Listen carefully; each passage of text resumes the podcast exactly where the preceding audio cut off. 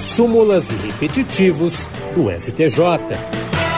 E hoje vamos falar sobre recurso repetitivo. A primeira sessão do Superior Tribunal de Justiça fixou três teses sobre a cobrança do laudêmio nas transações onerosas de terrenos de marinha que disciplinam o fato gerador do pagamento da aludida obrigação, o termo inicial do prazo decadencial para a constituição desse crédito e a aplicação do artigo 47, parágrafo 1 da Lei 9636 de 1998 às receitas esporádicas da União. A questão está cadastrada como tema 1142.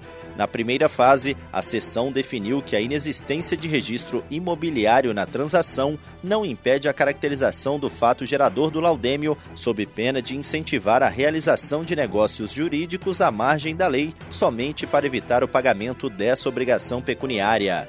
A segunda tese estabelece que o termo inicial do prazo para a constituição dos créditos relativos ao laudêmio tem como data base o momento em que a União toma conhecimento, por iniciativa própria ou por solicitação do interessado, do fato gerador não sendo, portanto, a data em que foi consolidado o negócio jurídico entre os particulares o marco para a contagem do prazo decadencial, tampouco a data do registro da transação no cartório de imóvel. Por último, ficou estabelecida a tese de que o artigo 47 da Lei 9636 de 1998 rege toda a matéria relativa à decadência e prescrição das receitas patrimoniais não tributárias da União, não havendo razão jurídica para negar vigência à parte final do parágrafo 1 do aludido diploma legal quanto à inexigibilidade do laudêmio devido em casos de sessões particulares referente ao período anterior ao conhecimento do fato gerador,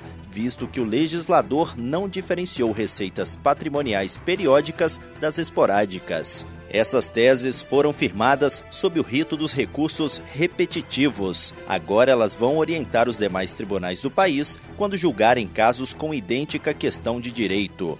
O relator foi o ministro Gurgel de Faria. Do Superior Tribunal de Justiça, Tiago Gomide.